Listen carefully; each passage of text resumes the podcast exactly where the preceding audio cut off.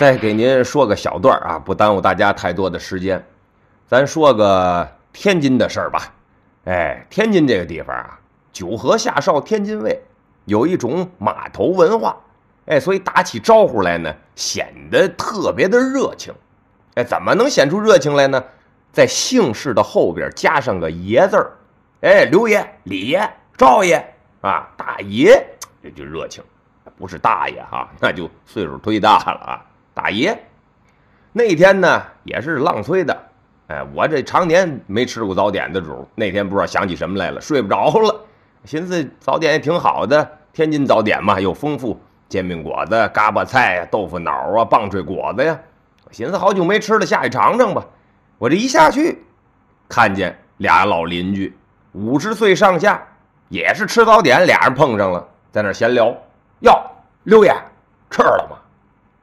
您看，一这么称呼就显得就客气。哎，吃了吗，刘爷？哟，赵爷，没吃呢。哎呦喂，你别提了，太堵心了，我得赶紧忙事儿去。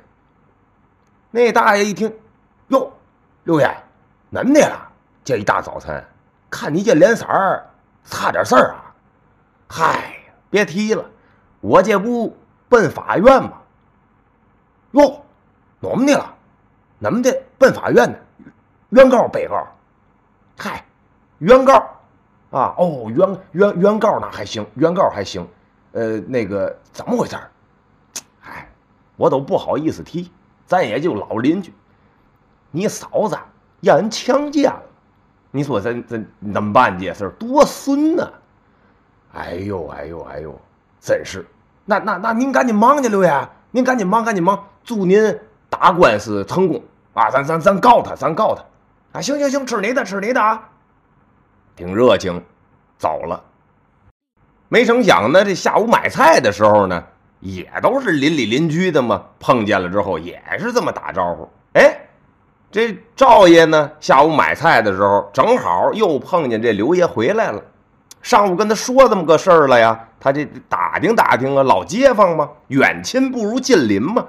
哟，刘爷回来了。